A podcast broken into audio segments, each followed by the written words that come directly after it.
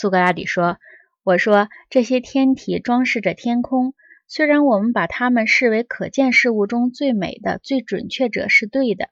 但是由于它们是可见者，所以是远不及真实者，也即具有真实的数和一切真实图形的。”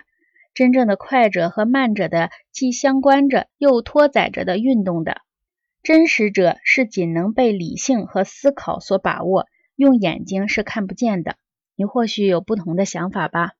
格劳孔说：“不，完全没有。”苏格拉底说：“因此，我们必须把天空的图画只用作帮助我们学习其实在的说明图，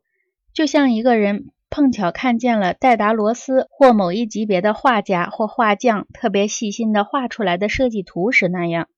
因为任何具有几何知识的人看到这种图画，虽然都会称羡画工的巧妙，但是如果见到别人信以为真，想从图画上找到关于相等、成倍或其他比例之绝对真理，他们也会认为这是荒谬的。格劳孔说：“怎能不荒谬呢？”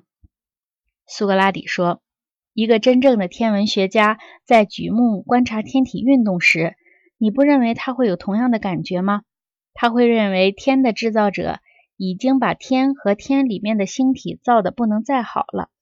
但是他如果看到有人这样认为，有一种恒长的、绝对不变的比例关系存在于日与夜之间，日夜与月，或月与年之间。”或还有其他星体的周期与日月年之间，以及其他星体周期互相之间，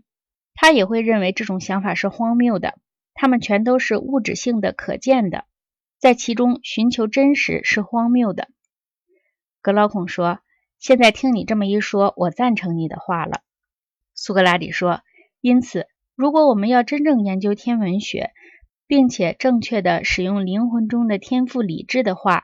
我们就也应该像研究几何学那样来研究天文学，提出问题，解决问题，而不去管天空中的那些可见的事物。